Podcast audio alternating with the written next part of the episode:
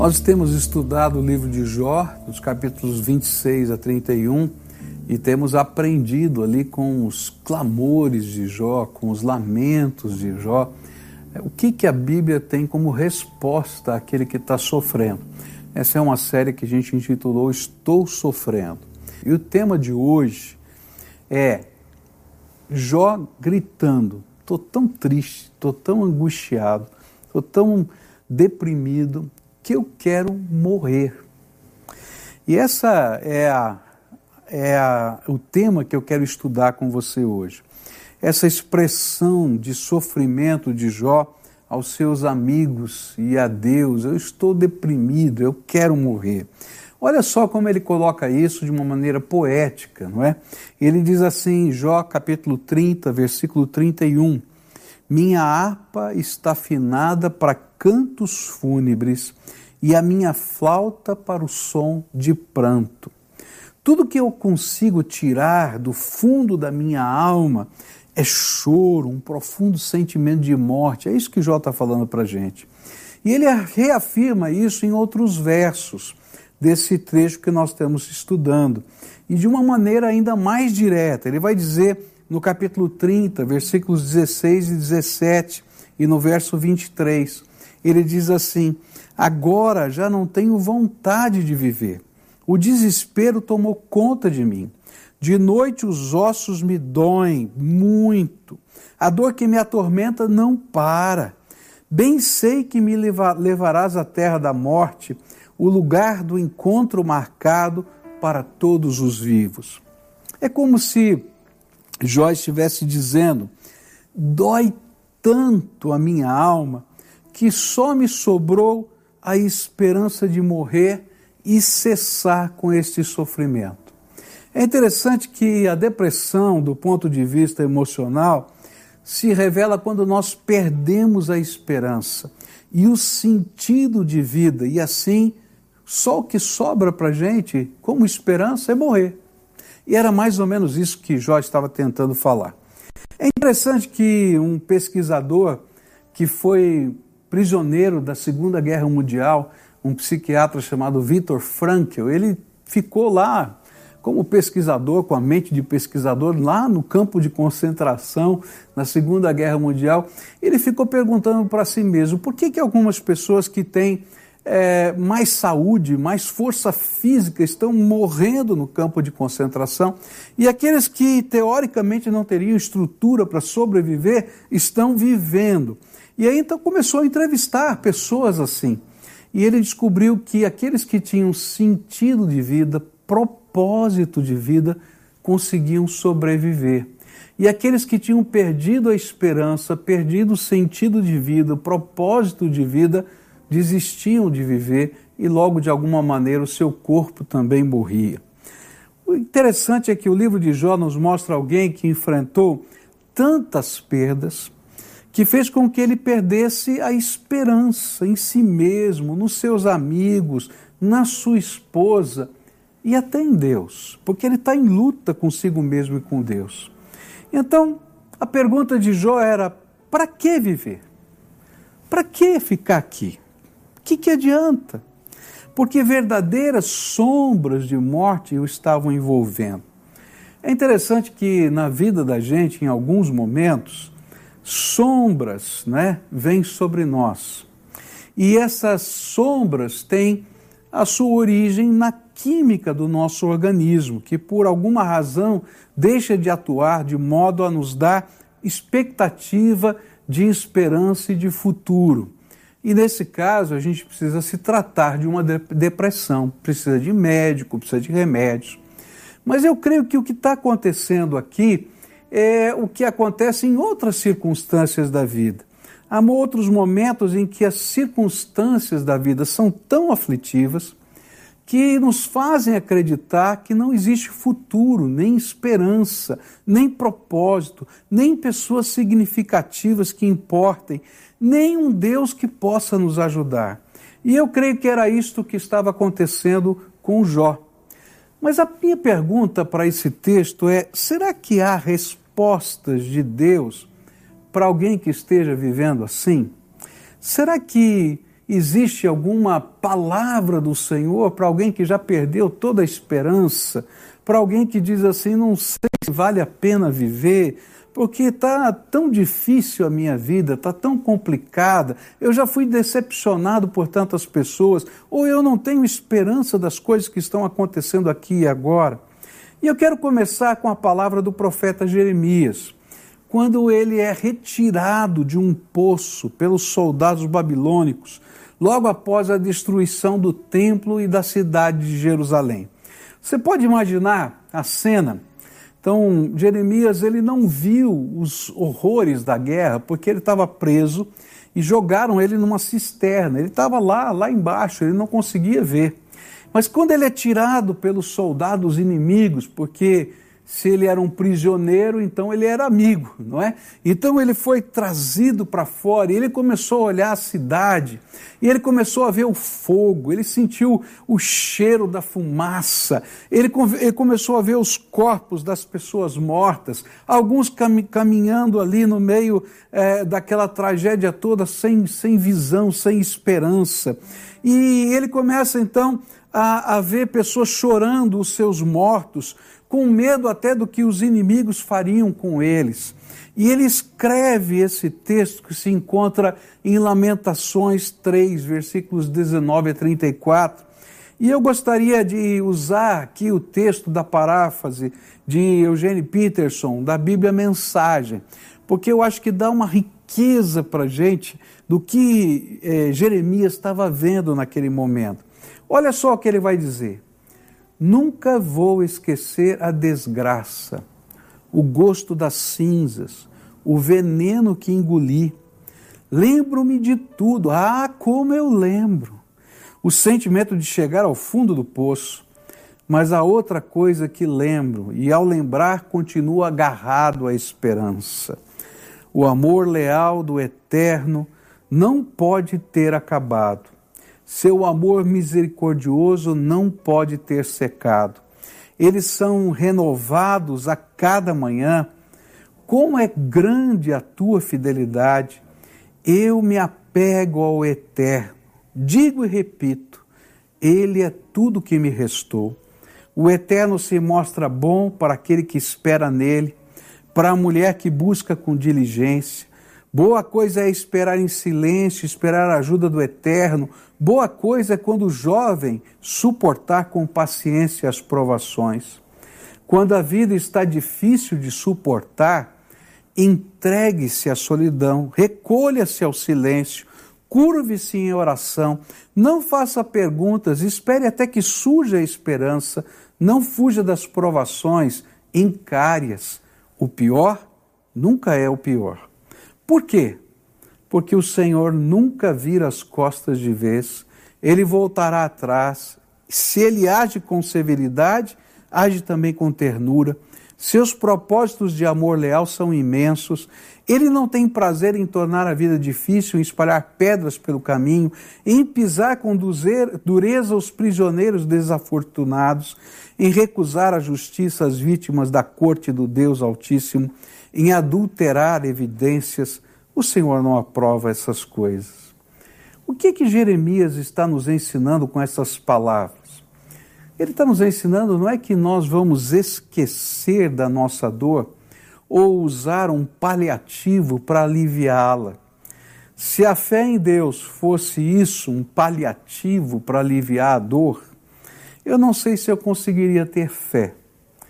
Mas é sentindo o gosto amargo da dor ter fé é sentindo o gosto amargo da dor, ter a coragem de não somente olhar para trás, mas olhar para cima e pedir ajuda para continuar.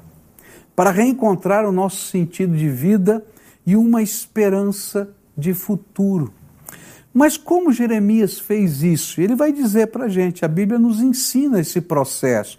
E talvez seja isso que você precisa aprender. Como é que eu vou enfrentar a minha dor quando eu já perdi a esperança. A primeira coisa é que a gente precisa lembrar quem é a nossa esperança. Lamentações 3, 21 a 24, agora na versão da Bíblia, na linguagem de hoje, nos diz assim: Mas a esperança volta quando penso no seguinte: o amor do Senhor Deus não se acaba e a sua bondade não tem fim. E esse amor e essa bondade são novos todas as manhãs, e como é grande a fidelidade do Senhor. Deus é tudo que tenho, por isso confio nele. Sabe, na hora do desespero, da dor, da vontade de morrer, quando imaginamos que não vamos conseguir, nós precisamos voltar os nossos olhos ao único que pode fazer a esperança retornar ao nosso coração. O Deus Todo-Poderoso e o seu Filho Jesus Cristo, nosso Senhor. Pois o mundo sem eles, sem a sua força, sem o poder deles, sem o amor deles, é escuro demais para enfrentar em algumas situações da vida. Por isso Jeremias olhou para cima e, quando pensou quem era o seu Deus, ele pôde afirmar que a esperança voltava ao seu coração. Mas por quê? Porque ele foi capaz de lembrar que o amor de Deus por nós não terminou. E ele diz assim: Mas a esperança volta quando penso no seguinte: o amor do Senhor Deus não se acaba e a sua bondade não tem fim. Sabe, a fumaça, a dor, a morte, o sofrimento, o medo, é, nem os nossos pecados, nada podem impedir o Senhor de nos amar. E mesmo que não consigamos ver o que está ao nosso redor, e nem entender o porquê e nem o para quê de qualquer coisa, a bondade dele não tem fim para conosco. E por isso Jeremias disse: Esse amor e essa bondade são novos todas as manhãs, e como é grande a fidelidade do Senhor. Ou seja, toda manhã ele renova conosco as manifestações da sua bondade e amor.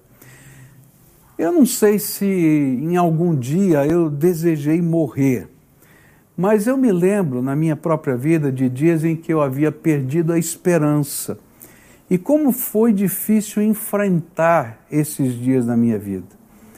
Eu me lembro de um dia quando nós voltamos de um médico, de uma consulta médica, eu e a Cleusa. Eu tinha um compromisso logo mais à noite no culto, eu tinha que falar num culto. E, e lá nessa consulta médica, uh, o médico fez alguns prognósticos a respeito da doença da Cleusa, apresentou alguns nomes de enfermidades, e aí então a gente ouviu o que o médico tinha para falar, e quando chegamos em casa, naturalmente, né, pegamos o Google né, para ver que doença era aquela e quais eram as perspectivas daquela doença. E quando a gente começou a ler, não é, que era uma doença fatal, que ela tinha tantos anos, provavelmente em média de vida, como é que a morte aconteceria, como é que as coisas seriam. Queridos, bateu uma tristeza, um desânimo, bateu uma angústia. E nós começamos a chorar, nos abraçamos e começamos a chorar, e chorar, e chorar. De fato, eu não desejei morrer, mas naquele momento parecia que toda a esperança tinha ido embora. E você pode imaginar, daqui a pouquinho eu tinha que ir para dirigir um culto na igreja. E cheguei lá para aquela direção de culto como o pior ser humano da terra. Mas eu posso dizer para você que eu entendo um pouquinho o que Jeremias estava dizendo. É que quando a gente não olha só a nossa volta, só para as circunstâncias, porque às vezes as circunstâncias que nos cercam, elas são desesperadoras de verdade, e o cheiro, o gosto da dor estão dentro de nós. Mas quando a gente olha para cima, a gente redescobre a esperança num Deus todo-poderoso que é capaz de nos sustentar, de nos abençoar, de intervir em qualquer circunstância da nossa vida.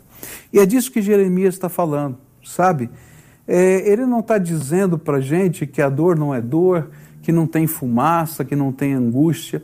Ele só está dizendo que a esperança não morre na nossa dor, porque há um Deus todo-poderoso que é maior que a desesperança, é maior do que aquilo que imaginamos que pode ser a desgraça total.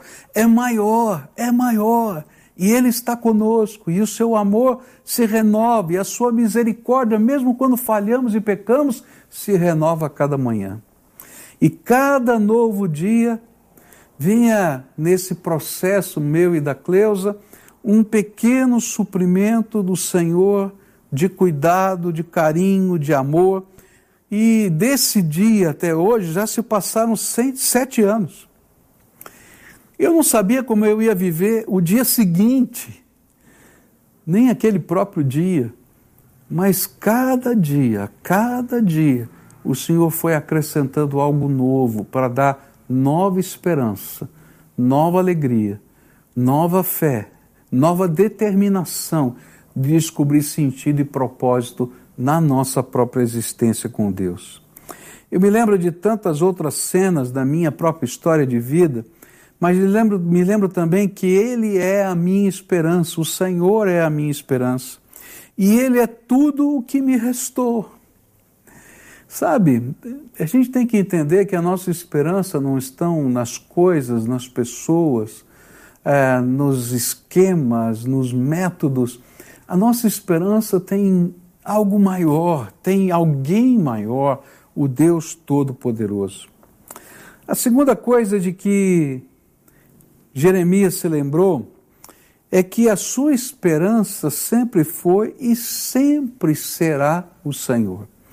Às vezes nós imaginamos que a nossa esperança estava focada num propósito de vida, num plano comercial, num projeto qualquer, mas a gente se esquece que a gente é só pó. A nossa esperança é a graça de Deus, a misericórdia do Senhor, é o propósito eterno que Ele tem para nós.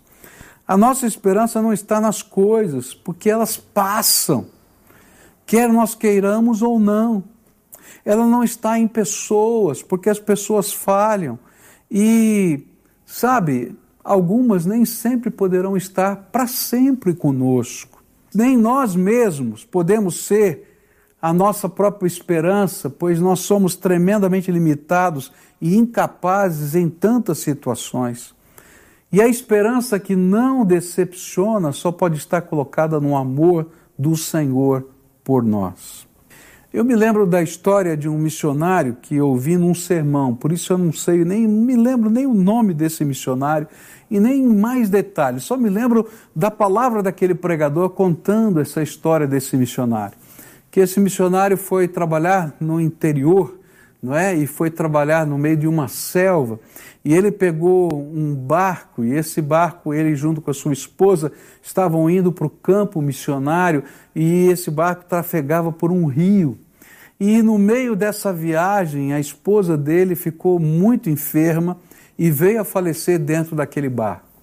E então ele pediu para a pessoa que era o comandante daquele barco parar num determinado local, na ribanceira do rio, porque ele queria enterrar a sua esposa.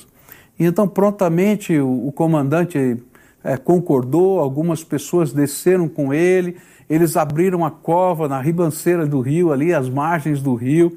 Ele enterrou a sua esposa ali naquele lugar. E quando foi a hora de voltar para o barco, para seguir viagem em direção ao campo missionário, ele fez um pedido inusitado. Na verdade, ele tomou uma decisão inusitada.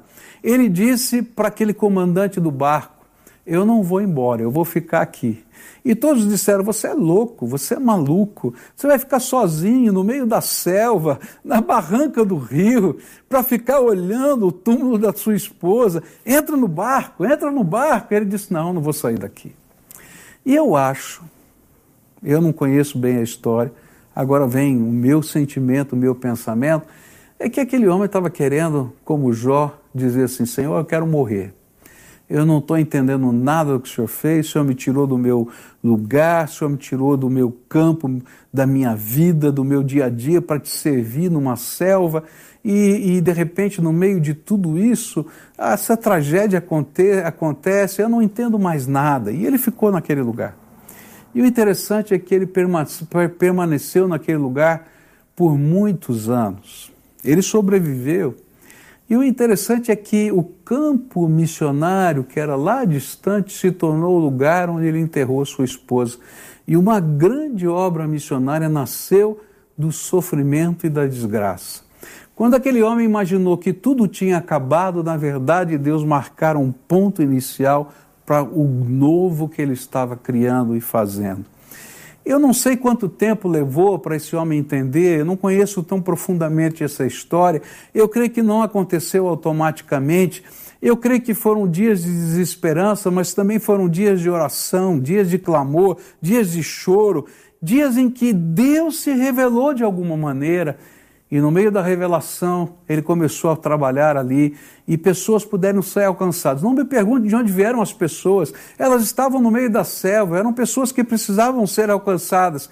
E ali naquele lugar nasceu algo novo que nunca havia sido pensado. Eu fico pensando que, é, às vezes, na nossa vida, a gente está vivendo como Jó: Senhor, eu não consigo ver esperança em mais nada eu quero morrer. No entanto, o Senhor tem algo novo para a nossa vida. E Ele quer reescrever a nossa história. E sabe, isso me leva a um terceiro aprendizado com Jeremias. É interessante porque Jeremias vai ensinar para a gente que a melhor atitude para quem vive o desespero é buscar ao Senhor.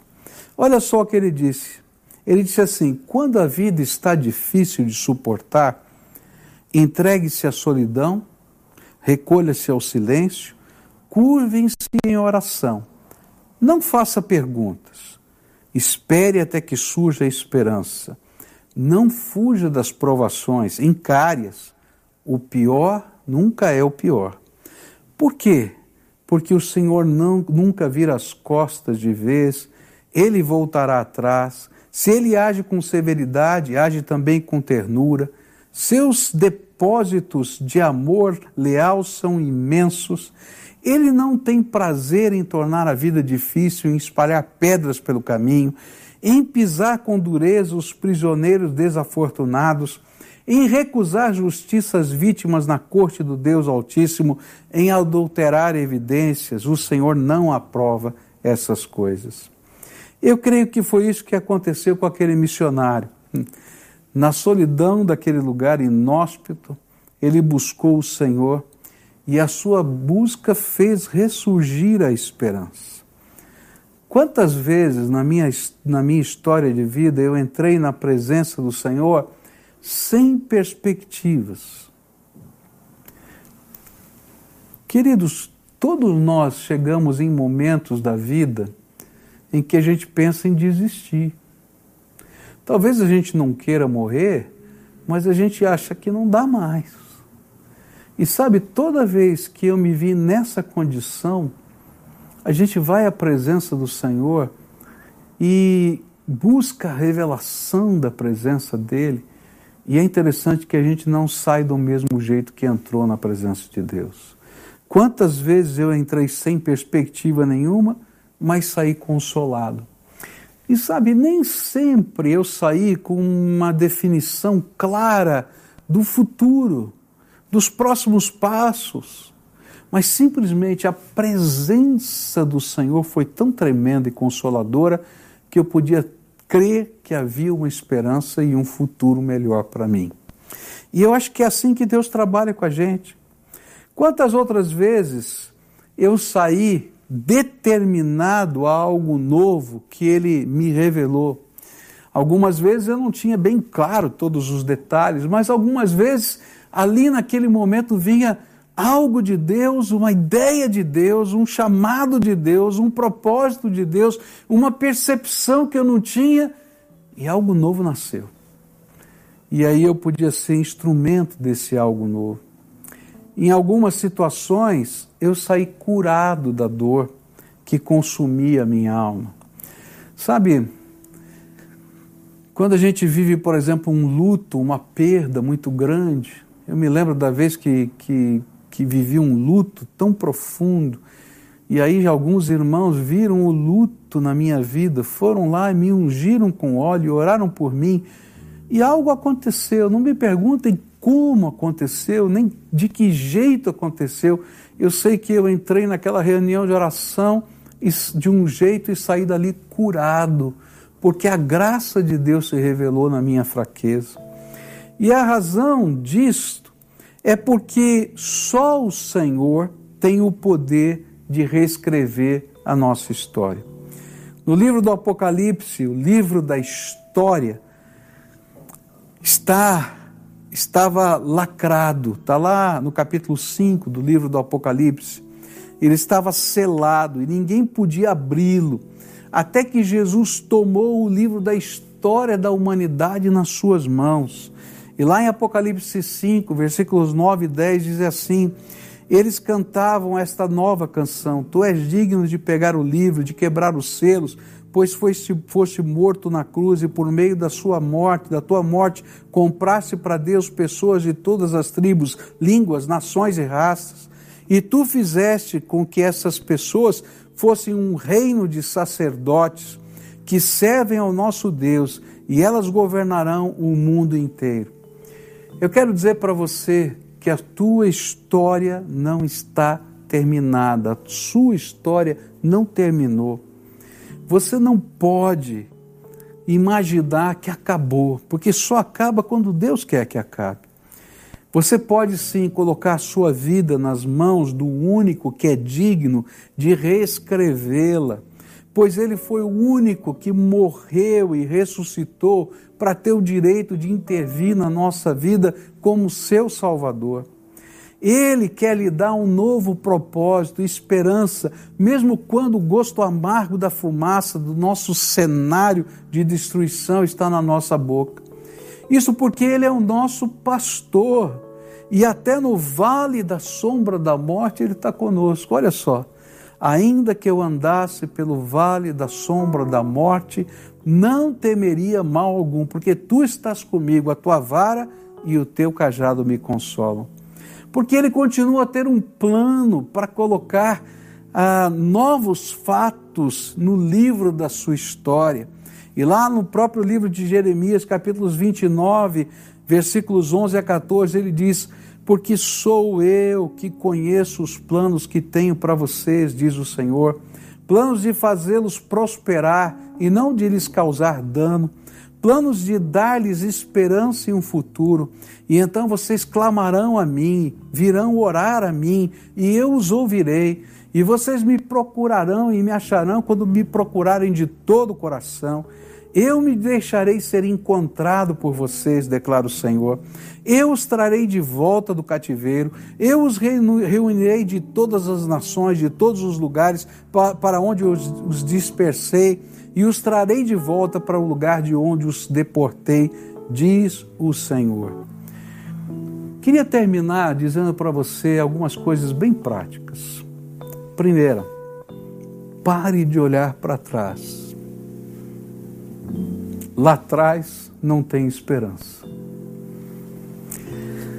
Peça ajuda para continuar. Só essa ajuda só pode vir de cima para você.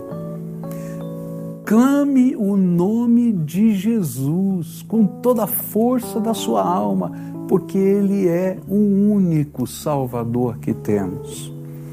E entregue o livro da sua história nas mãos dele para que ele reescreva segundo a sua vontade e a esperança vai voltar no seu coração. Nós vamos cantar uma canção que diz mais ou menos as mesmas coisas que eu acabei de falar para você. E logo depois dessa canção, eu quero orar por você. E eu quero orar pedindo que Deus te ajude a olhar para cima.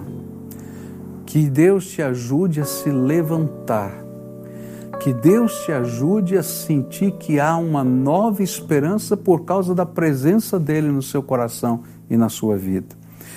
Mas para isso eu queria acompanhar você. Sabe, nessa hora não é bom a gente andar sozinho, é bom que tenha gente orando. Eu me lembro do dia que chegaram e oraram por mim. Ora, eu, eu, sou pastor, mas eu preciso de oração, eu preciso de gente que esteja do meu lado. Então, por isso, enquanto você está ouvindo essa canção, entra nesse link, preenche ali para a gente poder acompanhar a sua vida. E logo depois eu quero orar por você.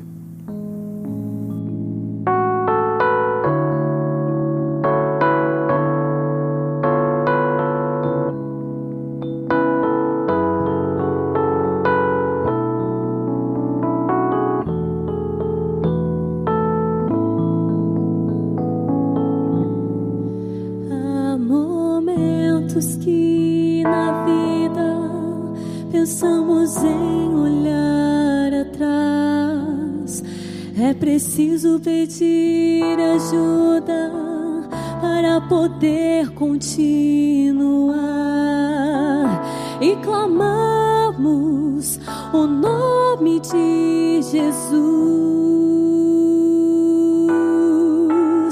e clamamos o nome de Jesus.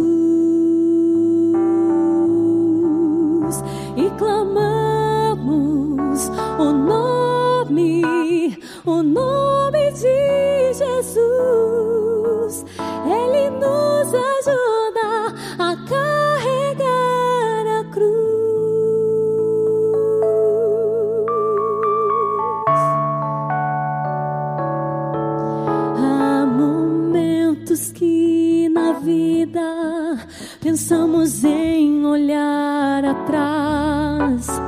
É preciso pedir ajuda para poder continuar. E clamamos o nome de Jesus. E clamamos o nome de Jesus.